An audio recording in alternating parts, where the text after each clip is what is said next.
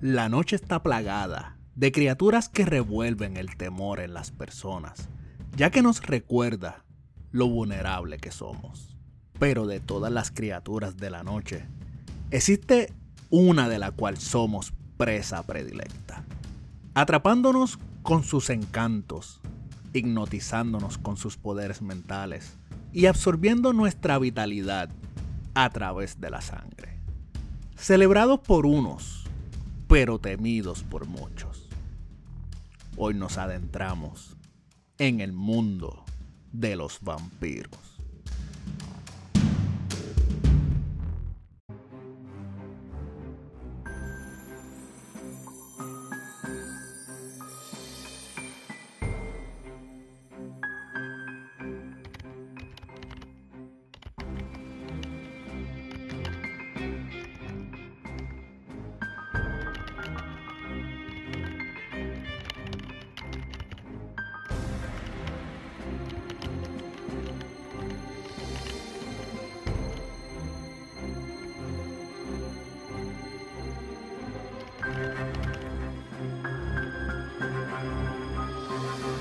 Esto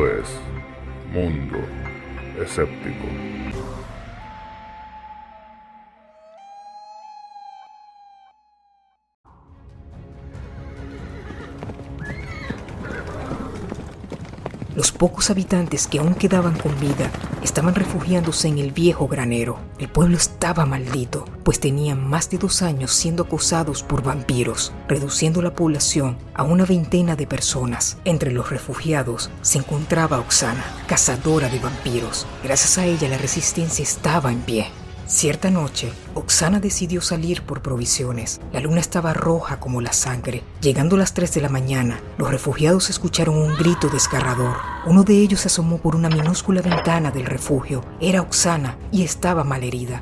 El testigo salió y abrió la puerta. Oxana gritó que cerrara el acceso, que ya era tarde para ella.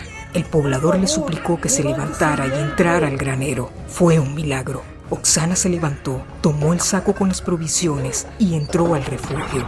Esa noche, el pueblo de San Fermín del Alto dejó de existir. El vigilante había faltado una regla importante. No invites a un vampiro a entrar a tu hogar. Es la única manera para que ellos lo puedan hacer. El líder de los vampiros había tomado la forma de Oxana, engañando así al vigilante. Dos horas después, llegó la verdadera cazadora y vio que ya no había un pueblo al cual proteger.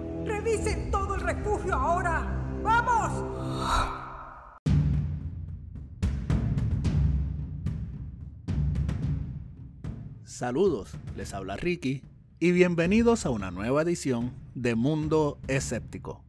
Y antes de comenzar, le quiero dar las gracias a mi gran amiga Nika Visual por prestarme este corto relato escrito por Aaron CF para arrancar este episodio tan interesante. Si aún no conoces a Nika Visual, les recomiendo que se suscriban a su canal y de paso le dejen un comentario que diga que van de parte de Mundo Escéptico. Y bueno, hoy les vengo a platicar sobre mi criatura de la noche favorita, los vampiros. Seres míticos que tuvieron un gran auge en la cultura pop. Pero antes de llegar a los conceptos que Hollywood nos planteó como vampiros, ¿qué tal si le damos para atrás al tiempo y platicamos un poco de los orígenes vampíricos? Tenemos que empezar por decir que según el folclore de varias culturas, un vampiro por definición es una criatura que se alimenta de la esencia vital de otros seres vivos. Usualmente se describe que esta fuente es la sangre.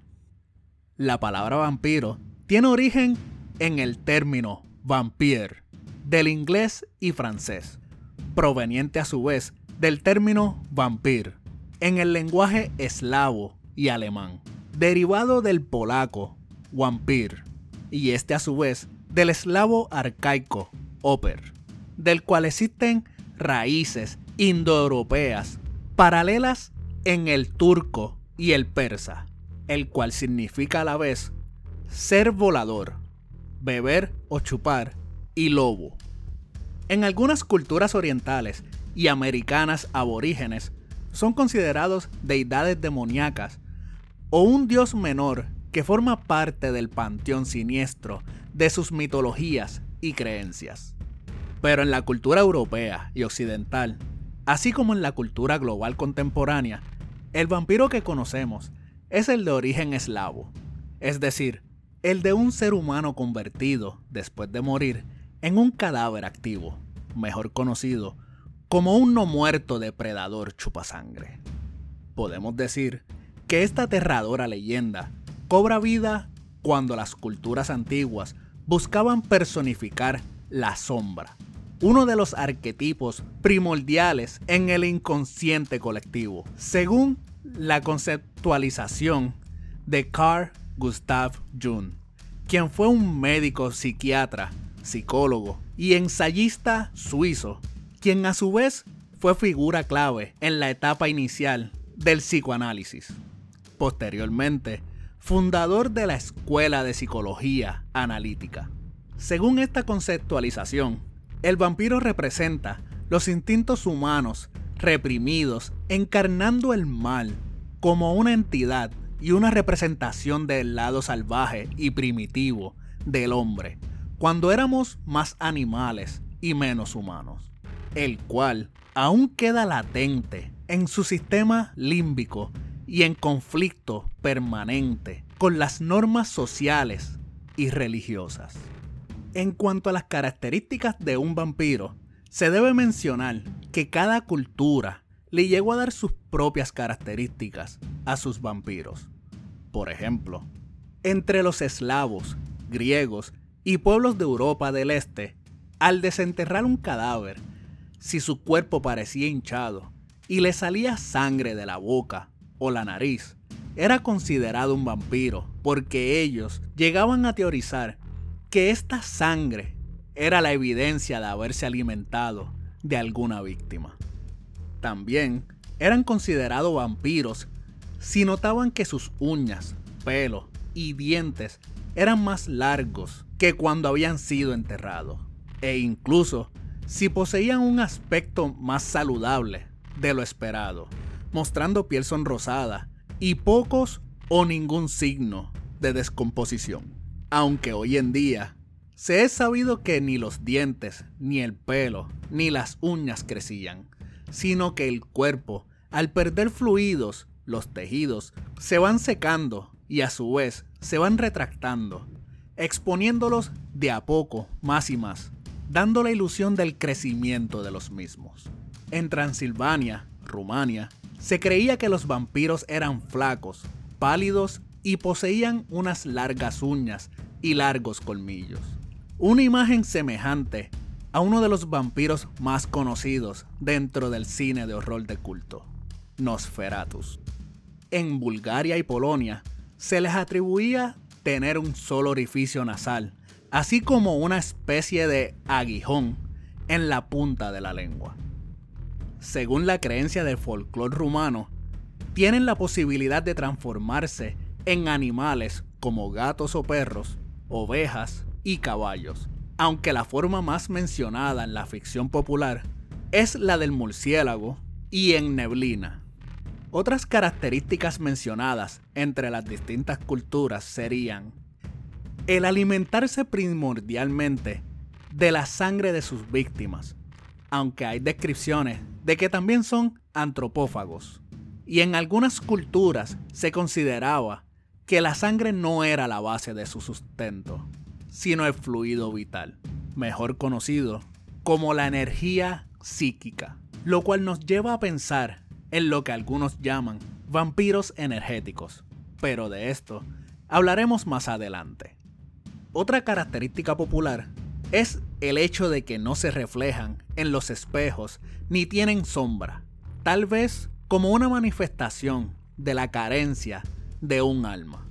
Este atributo no es universal, pues por ejemplo, el vampiro griego llamado Bricólacas o también Timpanios poseían tanto sombra como reflejo, pero esta característica se hizo muy popular gracias a novelistas como Bram Stoker, que lo mencionó en su novela Drácula. También se menciona que no soportan los símbolos cristianos y por ello pueden ser alejados usando una cruz cristiana o agua bendita. Y también que no pueden cruzar por terrenos consagrados como los de una iglesia. Esto pudiera ser por su naturaleza demoníaca o su origen sacrílego. Son indestructibles por medios convencionales y son extremadamente fuertes y rápidos, pero se debilitan junto a las corrientes de agua. Aunque por lo general, se supone que los vampiros son vulnerables a la luz del sol, entre los eslavos se creía que no solo podían resistir la luz del sol, sino que en algunos casos podían viajar a otros pueblos y llevar allí una vida plena y normal. Lo que me recuerda un concepto muy interesante que propone la famosa serie de HBO True Blood, donde se nos dice que las adversidades, como el reflejo del espejo, la afección a los objetos y lugares sagrados y el ajo, fueron rumores dichos por los mismos vampiros para ayudarlos a pasar desapercibidos delante de los humanos que los ponían a prueba. Algunas tradiciones sostienen que un vampiro no puede entrar en una casa si no es invitado por el dueño, pero que una vez éste lo invita, puede entrar y salir a gusto y gana. En algunas zonas de Europa del Este, se cree que el vampiro es un ser lujurioso que vuelve al hecho conyugal a procrear con su esposa, engendrando así criaturas con características especiales que varían en cada región, a las que se le conoce como vampiros. Y por último, pero no menos importante, tienen una afinidad natural con la magia negra, y concretamente con la nigromancia, que dominan con mayor facilidad que el hechicero no vampiro más diestro. Como nota, la nigromancia o necromancia es una rama de la hechicería oscura o negra que consiste en la adivinación mediante el examen de las vísceras de los muertos y la invocación de espíritus requiriendo, según sea el caso, contacto con sus cadáveres o posesiones en vida. Pero ¿cómo nace un vampiro? Entre las creencias populares se pueden distinguir unas formas básicas para que un ser humano se convierta en un vampiro. Por ejemplo, por predisposición desde el nacimiento. En Rumania, tenían más posibilidades de ser un strigoi, el séptimo o duodécimo hijo, cuyos hermanos mayores eran todos del mismo sexo. Algo así como el lobizón argentino, que es un tipo de licántropo que nace por predisposición del nacimiento al ser el séptimo hijo varón.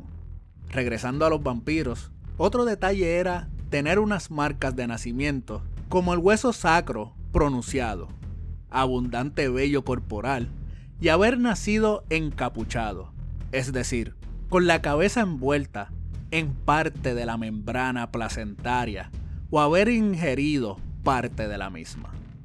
Entre los eslavos también tenían mayores probabilidades de convertirse en vampiros los nacidos en sábado santo, por muerte prematura o violenta, en la antigua Grecia, en donde se denominaban bricólagas o brucólacos, al igual que entre los búlgaros, eslavos y en ciertas culturas africanas y en Indonesia, se creía que los niños, adolescentes y en general las personas que habían tenido una muerte prematura o en circunstancias anormales por suicidio o violencia, podían convertirse en fantasmas vagabundos o vampiros creencias que vemos muy apegadas también en la ideología de los fantasmas o almas en pena que se quedan deambulando en este plano por haber perecido en las mismas circunstancias ya descritas, por incumplimiento de rituales funerarios y religiosos. En Grecia, Bulgaria y Rumania también se creía que alguien se convertía en vampiro después de morir si quienes debían ocuparse de preparar y vigilar debidamente el cadáver no realizaban los rituales adecuados o no cumplían bien su tarea, como por ejemplo el impedir que un animal, especialmente un perro o gato, e incluso una persona pasara sobre el mismo. Esta creencia es similar en los hindúes que consideraban que los espíritus o pitris, en espera de reencarnar, pueden convertirse en vampiros si nadie les recuerda y realiza los charts, rituales funerarios de rigor para facilitar su reencarnación. Todo esto también me recuerda la cultura japonesa, que tiene la creencia de que sus seres queridos que han fallecido no podrán trascender si no se les hace un ritual funerario debido y pueden regresar como espectros para atormentar a los vivos, principalmente a los que quedaron en cargo de sus actos fúnebres. Como maldición por acciones criminales o sacrílegas.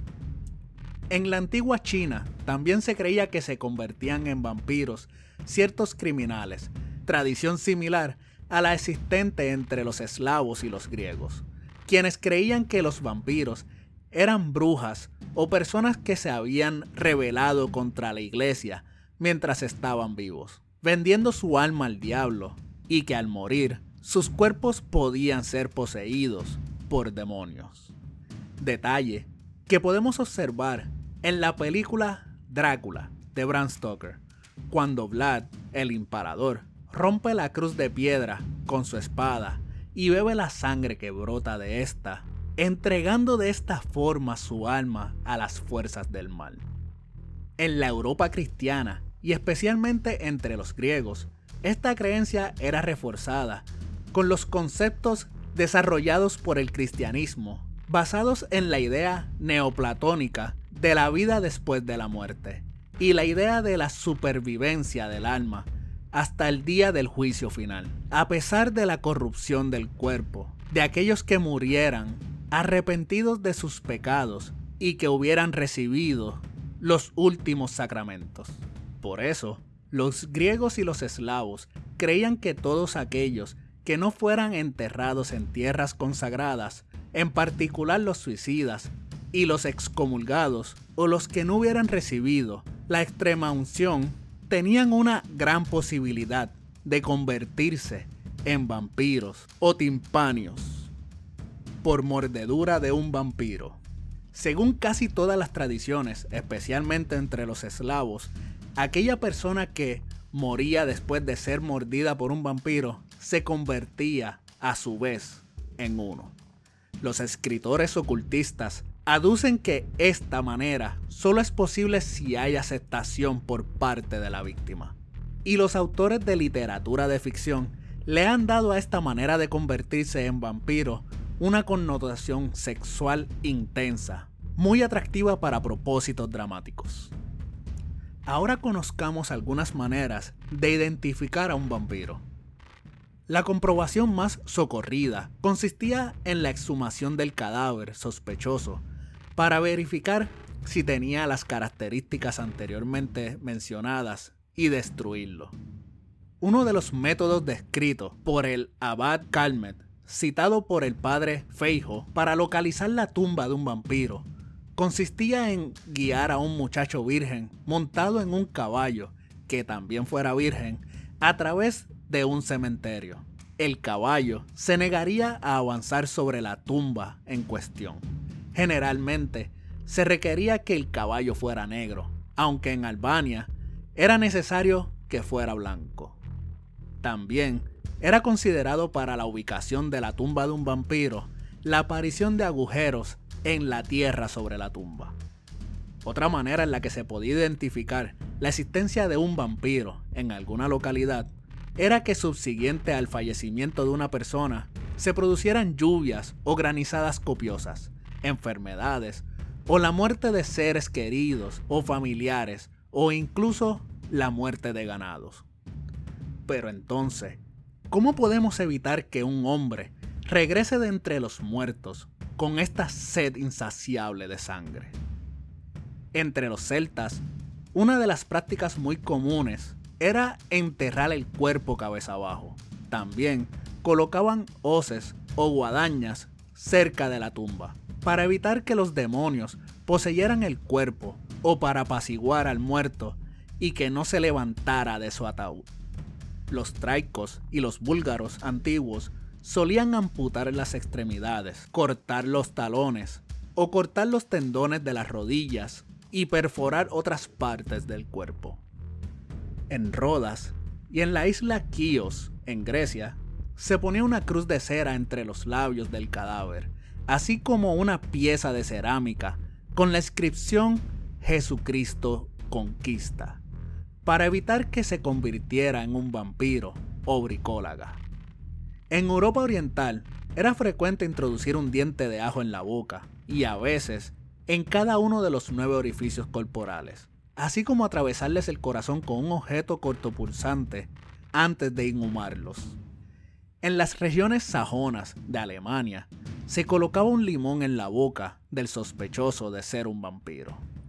Los gitanos clavaban agujas de hierro y acero en el corazón del cadáver y colocaban pequeños fragmentos de acero dentro de la boca, sobre los ojos, en las orejas y entre los dedos durante el entierro. También introducían espinos, que es un tipo de planta que es familia de las rosas, que puede llegar a crecer como un arbusto o un pequeño árbol, en un calcetín del muerto. Le clavaban una estaca de espino en las piernas o rodeaban la tumba con una barrera de plantas espinosas. En Bulgaria, los arqueólogos han encontrado varios esqueletos de origen medieval cuyo tórax había sido atravesado con una estaca de hierro, una práctica común hasta principios del siglo XX, realizada para evitar que personas a los que se había considerado malvados regresaran convertidos en vampiros. En Polonia se han encontrado enterramientos en los que los sospechosos de vampiros eran decapitados y la cabeza colocada entre las piernas. De región en región, encontramos también un sinnúmero de talismanes, sustancias y objetos protectores que son mencionados en las leyendas sobre vampiros por tener la propiedad de alejarlos o destruirlos. Por ejemplo, en Europa se cree que una rama de rosa silvestre o de un espino pueden dañar al vampiro así como el ajo o el azufre, y objetos sagrados como un crucifijo, un rosario o el agua bendita. En algunas regiones de Sudamérica, cuando una mujer deja en la casa a sus hijos durmiendo, pone sal y una tijera al lado del niño para ahuyentar a vampiros y brujas. En Europa, entre varios métodos de protección, se incluía el esparcir semillas de mostaza o arena sobre el tejado de las casas a proteger, o en la tierra de una tumba sospechosa de contener a un vampiro para mantenerlo ocupado durante toda la noche, contando los granos. En la China y todo el continente asiático se relatan historias similares en las que si un vampiro se encontraba con un saco de arroz, tendría que contar todos los granos uno por uno.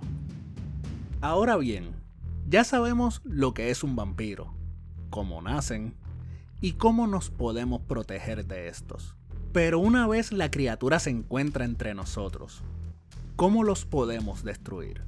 Tradicionalmente, existen varias formas para eliminar a un vampiro. Podemos clavar una estaca en el corazón de los cadáveres sospechosos de ser vampiro. Este método es el más citado, particularmente en las culturas eslavas del sur. Se usaban estacas y punzones de madera o hierro. El fresno era la madera preferida en Rusia y en los estados bálticos. El espino en Serbia y en Bulgaria. Y el roble en la región de Silesia. La estaca solía clavarse apuntando hacia la boca en Rusia y en el norte de Alemania y en el noreste de Serbia se clavaba apuntando hacia el estómago. Esto es similar al acto preventivo de enterrar objetos afilados como hoces y guadañas junto al cadáver y apuntando hacia él, de forma que cuando el cuerpo se hinchara le penetrasen en la piel lo suficiente para evitar que el no muerto se levantara del ataúd. La decapitación era el método preferido en las áreas germánicas y eslavas del oeste. La cabeza se enterraba junto a los pies, tras las nalgas o alejadas del cuerpo. Este acto se veía como un modo de acelerar la marcha del alma, debido a que en algunas culturas se creía que ésta permanecía en el cuerpo. La incineración completa del cadáver o del corazón y el rociar la tumba con agua hirviendo eran las medidas más habituales en Grecia. También se desmembraban los cuerpos y se quemaban las partes o servían en vino. Los rumanos, eslavos y gitanos utilizaban las cenizas para preparar bebidas que suministraban a los familiares o víctimas a modo de cura. Repetir el funeral, cambiando el lugar de la tumba, rociando agua bendita sobre el cadáver o con un exorcismo, era una medida recurrente en los Balcanes y especialmente por la iglesia en Grecia para evitar la incineración, pues esta disminuía las posibilidades de salvación del alma. Rituales de magia. En Bulgaria se practicaba un ritual consistente en el que embotellaban a un vampiro, que según la creencia búlgara es un espectro incorpóreo, y a su vez este era llevado a cabo por personas que se dedicaban a ello, sirviéndose de una botella especialmente preparada que contenía un fragmento de un ícono o estampa de un santo, así como algo del alimento favorito del vampiro. Este lo atraía irresistiblemente a su interior y el vampiro quedaba atrapado allí, ya que el hechicero se apresuraba para cerrar con un corcho la botella. Y posteriormente, la botella con el vampiro adentro era arrojada al fuego para destruirlo. Hasta principios del siglo XX, unos estuches o kits con las herramientas tradicionales para destruir vampiros eran ofrecidos a los viajeros que iban a visitar Europa del Este en particular. En los Balcanes existía el cazador de vampiros, que podía ser un religioso o un dampiero, que según la tradición gitana es el hijo o descendiente de un vampiro, con el poder de detectarlos aunque fueran invisibles y destruirlos. Así que sí, Blade no fue inventado de la nada por Marvel Studios. Ahora que ya cubrimos todas las bases de lo que es un vampiro, ¿qué tal si vemos cómo han sido las etapas evolutivas de estos seres a través de la historia? Se puede decir que en la antigüedad todas las culturas relataban leyendas de criaturas portadoras de enfermedades, pestes y muertes, cuyas características son similares a lo que hoy en día denominamos como vampiros. Por ejemplo, en las culturas mesopotámicas se invocaban a los dioses protectores para que acabaran con los Utuku, que eran espíritus o demonios de las regiones Acadias, Asiria y Babilonia. Los demonios Utuku no tenían una afiliación malévola de origen, sino como el resto de los demonios del panteón acadio babilónico, podían ser espíritus protectores. Estos espíritus o demonios se pueden considerar como antecesores de los vampiros. En la antigua China, se creía en la existencia de los Jiangxi o vampiros zombies. Su nombre, por definición literaria, sería cadáver rígido. Esto porque los Jiangxi son no muertos con extremidades rígidas, de manera que solo pueden avanzar dando pequeños saltos y con los brazos extendidos. También son completamente ciegos, pero presienten a las personas por su respiración, y si la muerden, la convierten también en otro muerto viviente. En el antiguo Egipto, la diosa de la guerra, Sekhmet, quien era hija de Ra y llamada la Terrible, asoló la tierra para castigar a los hombres, a los cuales les bebía la sangre, y solo pudo ser apaciguada, embriagándola con un brebaje de color rojo semejante a la misma. En el folclore árabe y africano se menciona la existencia de unos demonios con características vampiras que cambian de forma a su antojo, llamados gul o en árabe al-gul, que significa demonio. Estos seres se volvían en no muertos al haber tenido una muerte violenta. En el judaísmo nos encontramos con Lilith, la primera mujer de Adán, de quien se decía que se alimentaba de la sangre de los niños no circundados, y es inspiradora de muchos personajes de vampiresas seductoras en la ficción por su acentuado carácter sexual, mismo que ha llevado a este ente a ser vinculado también con los incubos y sucubos. En la India, los betalas o demonios vampiros ocupan un lugar importante en las narraciones como parte de la corte de Siva. Estos suelen rondar los lugares de cremación. Mientras que en la mitología budista, hinduista y mitología jainista existen los pretas, que son espíritus atormentados. Estos nacen cuando el alma de un fallecido es condenado a sufrir una eterna hambre de sustancias repugnantes o de sangre, lo cual lo torna peligroso para los vivos. En América, el pueblo indígena mapuche tiene entre sus creencias la existencia de un ser vampírico conocido como el Piwichen, quien atacaban principalmente a animales, pero también atacaban a los humanos. Igualmente, creían en la existencia de una criatura vampírica acuática conocida como Trelke Huecufe, el cuero. Posteriormente, ambos seres formarían también parte de la tradición chilena. Según el Popol Vuh, los mayas creían que el guardián de Xibalba era un murciélago con rasgos humanos llamado Kamazots, que decapitaba a los extraños. En Europa, la mitología griega incluye la leyenda de Lamia, hija de Belo, rey de Libia, quien por sostener un romance con Zeus sufrió la ira de la diosa Hera, que asesinó a sus hijos y la convirtió en un monstruo despiadado que mataba niños y seducía a viajeros extraviados para devorarlos y alimentarse con su sangre. Otro mito griego es la empusa, ser monstruoso con pies de bronce que podría transformarse en una bella mujer para seducir a los hombres y beber su sangre o devorarlos. En las leyendas rumanas se hablaba de los trigoi, deidades con rostros de mujeres y cuerpo de pájaro, que absorbían la sangre de los humanos mientras estos dormían. Ya entrando en la Edad Media, empezamos a ver los vampiros en mitos, relatos y leyendas inspirados en personas reales.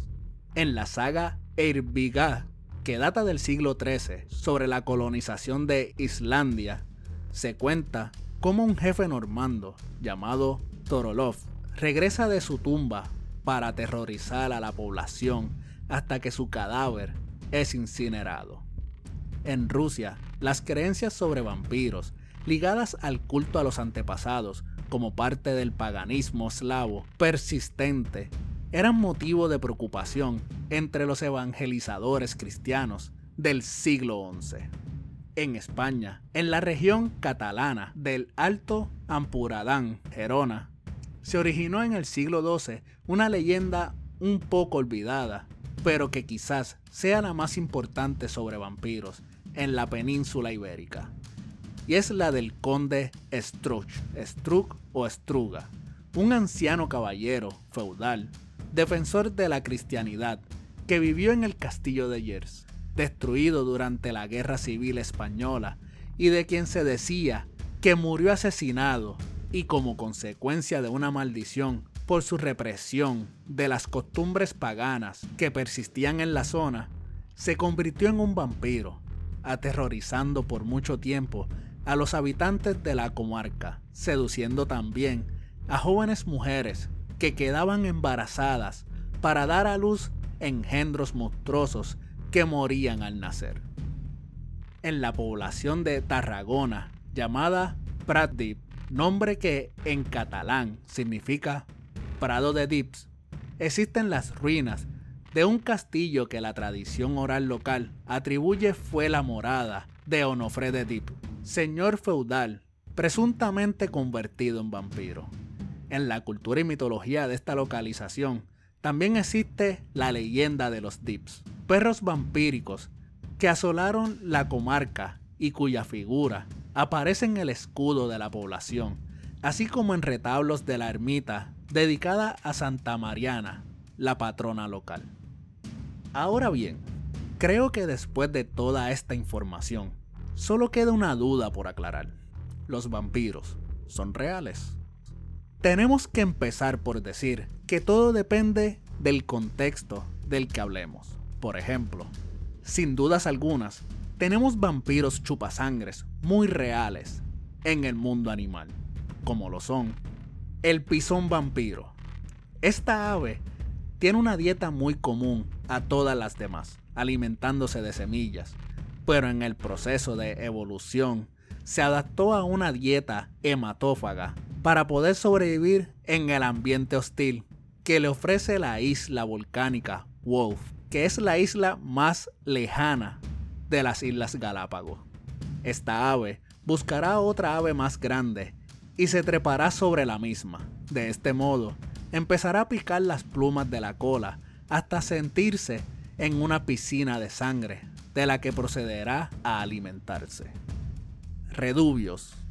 Los redubios, también conocidos como chinches asesinas, son insectos que se encuentran en todos los bosques y selvas del mundo. Existen unas 7000 especies y todas están equipadas con una boca que les sirve para picar y succionar. Estos insectos asesinos utilizan su boca para inyectar un cóctel de enzimas a las víctimas vivas y las digieren de adentro hacia afuera. Desafortunadamente, el ser humano no está fuera de su menú, ya que en el caso de nosotros, estos insectos utilizan las enzimas para evitar que la sangre coagule, permitiéndole chupar toda la sangre que guste de nuestro cuerpo. En el mundo anglosajón, se les conoce como el bicho besucón, kissing bug, por sus hábitos de picar la cara de las personas mientras duermen, principalmente alrededor de los labios, el mentón y los cachetes. También es bien conocido por ser portador de varias enfermedades piojo como lengua. Este parásito empieza la vida como un macho en busca de un pez. Una vez encuentra la víctima adecuada, entra a través de las branquias, gateando hasta la boca y empieza la transformación. Hunde sus piernas en la base de la lengua del pez y se atiborra de su sangre, creciendo enormemente y al mismo tiempo convirtiéndose en hembra. Sus ojos se encogen y sus piernas se expanden. Con el tiempo, la lengua seca del pez se cae y el piojo la reemplaza con su propio cuerpo. A partir de ese momento, el pez utiliza el parásito como una prótesis de lengua. La hembra se aparea con machos que viven en las branquias, dando una nueva camada de parásitos machos que se van nadando para empezar en otro pez el macabro proceso. Polilla vampiro. Las Calyptra talictri siberiana utilizan su lengua larga y pulsante para tomar sangre de los vertebrados, incluyendo a humanos. Por otro lado, las polillas Calyptra macho de Asia se alimentan de presas gigantes, como ganado, rinocerontes e incluso elefantes. Murciélagos vampiros. Los murciélagos vampiros son mamíferos voladores muy difíciles de observar durante la noche. Generalmente nos damos cuenta de su presencia por las heridas sangrantes frescas que dejan sobre sus presas. Estos murciélagos presentan características únicas que los diferencian de otras especies, tanto así que son considerados el grupo de murciélagos más especializados al localizar a sus presas y los sitios claves para realizar una mordida, gracias a sus termorreceptores, realizan una pequeña herida de unos 4 milímetros de ancho y 5 milímetros de profundidad mediante sus dientes incisivos. Una vez realizan la mordida, la sangre empieza a fluir libremente gracias a compuestos anticoagulantes presentes en la saliva de estos murciélagos los murciélagos hematófagos ingieren la sangre, lamiendo continuamente la herida hasta que se sienten completamente saciados o son ahuyentados por alguna perturbación. Una vez tienen el estómago lleno, generalmente se les es difícil volar y se retiran de sus presas con locomoción cuadrúpeda. La sangre es procesada rápidamente en el estómago y la porción acuosa es eliminada a través de la orina para perder peso y poder emprender el vuelo de regreso hacia la colonia. Las presas incluyen una gran diversidad de mamíferos y aves silvestres. Sin embargo, la introducción de animales de cría ha aumentado la cantidad de recursos alimentarios. El hombre también puede ser fuerte de alimento para estos mamíferos, y aunque no es común, en ausencia de otros recursos pueden hacerlo. En otros contextos, tenemos los vampiros energéticos. Los vampiros energéticos son personas que se alimentan de nuestra bondad al sentirse seguros y escuchados. Por eso, comienzan a exigir y tomar más energía nuestra de la que deberían, dejándonos agotados y abrumados. Esto se debe a que generalmente son personas que no han desarrollado su inteligencia emocional y al no tener las herramientas para regular y controlar sus emociones y reacciones, comienzan a apoyarse en nosotros, creando un tipo de dependencia que nos hace cargar con su equipaje emocional como si fuera nuestro. De esta manera, ellos continúan activos sin resolver sus problemas y nosotros, exhaustos, cargando con sus problemas y demás situaciones. Se cree que existen seis tipos de vampiros energéticos. Entre estos se encuentran el intimidador, la víctima, el halagador, el conflictivo, el inseguro y el crítico. También cabe aclarar que existen varias formas de consumir la energía vital de las personas. Por ejemplo, existen los vampiros energéticos que utilizan la sexualidad o el momento del placer para absorber las energías de su víctima. También existen los que alegan poder consumir la energía con solo tocarte, y hasta en ocasiones han llegado a alegar el consumo de energía solamente con la mirada. Pero en un contexto un poco más siniestro, hablemos de casos reales de personas que se creen vampiros de la vida real. Petar Blagovich, el nueve veces asesino. Para este caso, tenemos que viajar a una Europa del Este para conocer uno de los casos mejores documentados del siglo XVIII sobre histeria vampírica.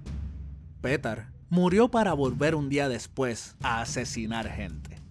Según contaron sus conciudadanos, Petar Bagovich asesinó a nueve personas a lo largo de la semana siguiente a su muerte. Todos los asesinados eran encontrados en sus camas con restos de sangre y la garganta abierta o aplastada. La cuestión es que la historia se apoderó del pueblo, quienes amenazaron a las autoridades locales para que tomaran cartas en el asunto, pasando por encima de las autoridades municipales. El cuerpo de Petar fue exhumado, saltándose la ley, y fue encontrado incorrupto o en perfecto estado, y con señales de vampirismo, según relatan los documentos. El cuerpo fue empalado y quemado, y las autoridades superiores, debido a la gravedad del asunto, no tomaron represalias. Un caso muy similar fue el caso de Webner. En el 1725, en Hungría, cerca de un cementerio donde fue enterrada una persona de apellido Webner, se empezaron a suscitar extrañas muertes de animales y personas. Las víctimas quedaban destrozadas. Fue por esta razón que se empezó a asumir que el criminal debía de ser una persona con mucha fuerza, por lo que se llegó a la conclusión de que el único que concordaba con estas descripciones era Webner, quien en vida se caracterizó por ser un hombre alto y fuerte. Como los ataques continuaban, el comisionado dio la orden de exhumar el cadáver descubriendo de que a pesar de tener dos años de muerto, Werner seguía intacto, sin señales de descomposición. Así que fue considerado un vampiro y decidieron recurrir al ritual correcto para eliminar a un vampiro, clavándole una estaca en el corazón y quemando el cuerpo. Y fue así como los crímenes cesaron. Un caso aún más aterrador creo que sería el caso de la familia Stukeley. Durante el siglo XVIII, en Estados Unidos, más específico en Rhode Island, se registró un caso muy curioso que envuelve a la familia Stukeley. Verás, esta familia se componía de los padres de familia y 14 hijos. De forma inexplicable, los hijos comenzaron a morir, aparentemente de tuberculosis. La primera en fallecer fue la hija mayor, Sara. Después, murieron cinco hijos más y fueron enterrados en el cementerio del pueblo, etc. Lo extraño del caso es que algún tiempo después de estas muertes, los hermanos pequeños de Sara le dijeron a sus padres que ella los había visitado la noche anterior. En un principio no les creyeron, pues aún no se habían reponido de la pena de perder a sus hijos, pero una noche la madre vio a Sara. El señor Stukeley pidió autorización para exhumar los cuerpos de sus hijos y comprobar que realmente estaban ahí enterrados. Al sacar a los seis, halló que Sara, quien fue la primera en morir, se encontraba en perfectas condiciones, como si la hubieran enterrado un día antes, mientras que los demás ya estaban en avanzado estado de putrefacción. Lo que se hizo a continuación fue abrir el cuerpo de Sara, sacarle el corazón y quemarlo. A partir de ahí, a pesar que otro hijo llegó a morir, no se volvió a ver más nunca deambulando a la hija del matrimonio, Stukeley. Otro caso también ocurrido en Rhode Island en el 1890 fue el de la familia Brown. Sin ningún motivo aparente, Mary Brown, esposa de George Brown, comenzó a perder peso, a palidecer, hasta que finalmente falleció, presuntamente de tuberculosis. Seis meses más tarde, su hija Olivia falleció también. Cuatro años después, Edwin, el único hijo varón de George Brown, enfermó y parecía que corría la misma suerte de su hermana y su madre. Así que por sugerencia de un amigo, Edwin se marchó junto con su segunda esposa a Colorado para mejorar su salud. Mientras permanecía fuera de Rhode Island, su hermana Mercy cayó en cama y murió de forma inmediata. Cuando Edwin se enteró de la muerte de su hermana, regresó a consolar a sus padres, pero al mes de estar nuevamente en sus tierras, enfermó y todo indicaba que moriría también. El señor Brown, desesperado, pidió autorización para exhumar el cuerpo de sus hijos, con la esperanza de hallar alguna pista de lo que estaba ocurriendo. En la mañana del 17 de marzo del 1892, cuando sacaron los ataúdes, estuvo presente el doctor Harold Metcalf, quien dio fe de los hechos. Al examinar los cuerpos, descubrieron que efectivamente María y Olivia ya estaban en estado de putrefacción. Pero el cuerpo de Mercy no. Al contrario, parecía estar dormida. Lo extraño de Mercy, además de no sufrir algún deterioro en su cuerpo, era que la hallaron en otra posición a la que la habían enterrado. Ante la duda, y teniendo conocimiento del caso Stukeley, decidieron estriparle el corazón y el hígado, los cuales quemaron y guardaron sus cenizas. Las cenizas de un vampiro se creían que podían salvar a sus víctimas, pero para la mala fortuna de la familia Brown, eso no ocurrió. Además, y lo más inquietante, es que antes de que Mercy fuera desenterrada, siete jóvenes más ya habían muerto con una herida en el cuello. Cuando quemaron los órganos de Mercy, todo lo anormal, como las enfermedades, cesaron.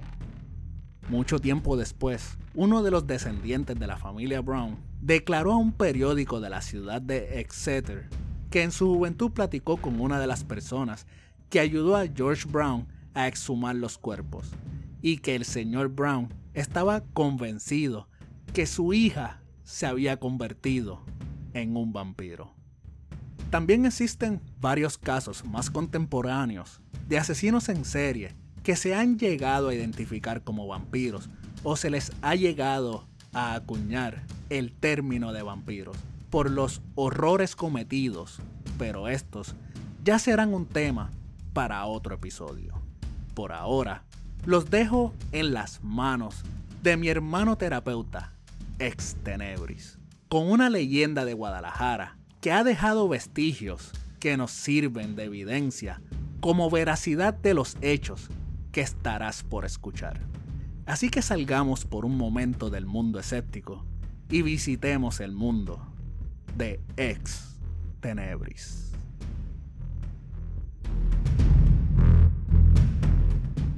La leyenda del vampiro del Panteón de Belén.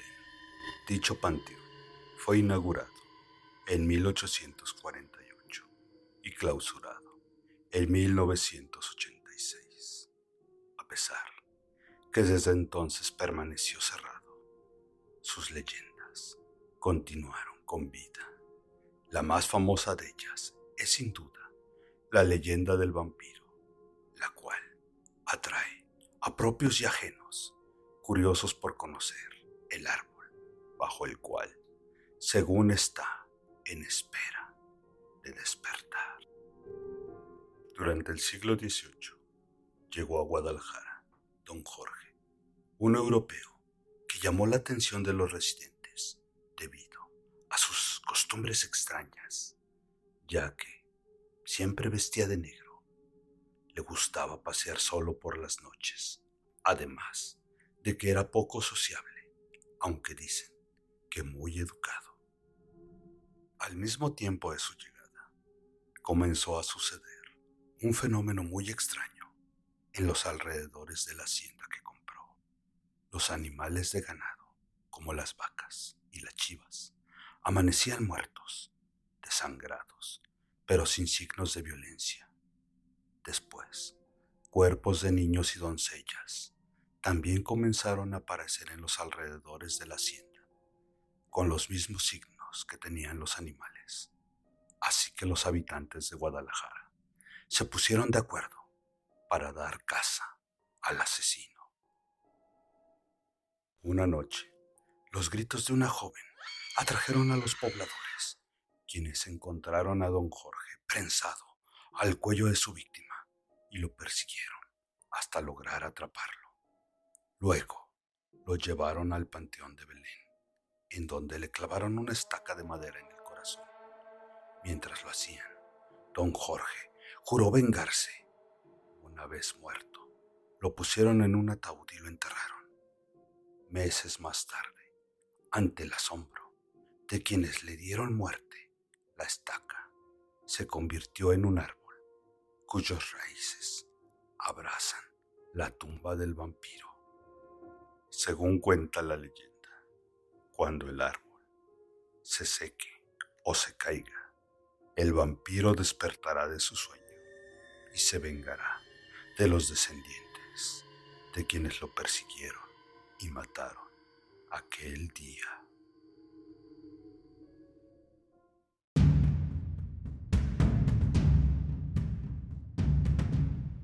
Y bueno, aquí tienen el agujero de conejo en el que me metí investigando sobre los vampiros. Un tema muy interesante que tiene tantos puntos de vista y aspectos que lo vuelven digno de un episodio extendido. Sin embargo, no me puedo marchar sin platicarles sobre un aspecto más real sobre este tema, lo que se le conoce como el vampiro clínico también conocido como el síndrome de Renfield, el vampiro clínico es un raro trastorno mental, una parafilia caracterizada por ser asociada con una necesidad compulsiva de ver, sentir o ingerir la sangre, existiendo o no el autoengaño creencial de ser un vampiro. Aunque en la literatura médica se trata el tema hace más de 100 años, la bibliografía es escasa. El vampirismo fue propuesto formalmente como afección clínica particular en el 1985 por Herschel Prince y el término síndrome de Renfield en el 1992 por Richard Knoll, quien describió sus características. Cabe aclarar que este trastorno no está incluido en el CIE-10 ni en ningún otro manual de diagnósticos. También quisiera comentar que en el reino animal existen muchas más especies que se alimentan de sangre, no tan solo de otros animales, sino también de la humana. Solo les quise exponer una corta lista de animales hematófagos para que tuvieran una idea. Pero ahora sí, después de toda esta información, solo queda una duda fervescente en mi cabeza. ¿Podrá ser solo ficción y mitos este tema que, como hemos visto, se ha hecho presente en prácticamente todas las civilizaciones que han habitado esta tierra? ¿Ustedes qué opinan sobre los vampiros? ¿Podrá ser que sí existe una comunidad oculta en las sombras de la humanidad, caminando entre nosotros como personas normales que lograron engañarnos, regando métodos falsos de identificación como el espejo, el ajo y los objetos sagrados para poder ser los lobos disfrazados de ovejas, acechando sus presas, esperando el momento perfecto para brincar desde un rincón oscuro y delectarse con el cálido sudor de la vida que se desliza por sus gargantas mientras tu luz se va apagando entre los brazos de estas bestias infernales. Déjame tu opinión y comentarios en la caja de preguntas de Spotify y de paso, califica este podcast con 5 estrellas para que el algoritmo me recomiende con más personas dentro de la plataforma. También me pueden brindar sus opiniones a través de mis redes sociales. Me consiguen en Facebook como Ricky Pan Blanco, Mundo Escéptico. Y aprovecha la estadía en esta plataforma y háganse parte del grupo oficial Escépticos, un espacio que he adaptado para que toda la linda comunidad de escépticos pueda interactuar entre sí y compartir todo lo que gusten, desde memes, historias reales, historias personales, fotos, videos y cualquier contenido que se encuentre dentro de la temática del grupo. Y también me consiguen en Instagram como mundo.escéptico. Y no olviden que me pueden encontrar en YouTube como Mundo Escéptico Podcast. No me puedo despedir sin antes darles las gracias a toda la comunidad de escépticos que me siguen y esperan paciente estos episodios. Sé que la consistencia es una parte importante para el éxito y el hecho de tener esta linda comunidad me llena y es lo que me permite quedarme aquí con ustedes. Así que muchas gracias a cada uno de ustedes que me escuchan. También me gustaría aprovechar para invitarlos a buscar el hashtag los terapeutas y que sigan a todos los integrantes de esta asociación de terror a la que pertenezco. Ellos son Ex Tenebris, Monse Paranormal, Dark Shadow, Hija del Maíz, Terapia de Terror y un servidor. Y quienes nos reunimos todos los miércoles a las 9 pm hora México, 11 pm hora de Estados Unidos en Twitch con las intenciones de llevar temas paranormales y bizarros, pero con una connotación de comedia para relajarnos un poco. Nos consiguen como los-terapeutas-oficial.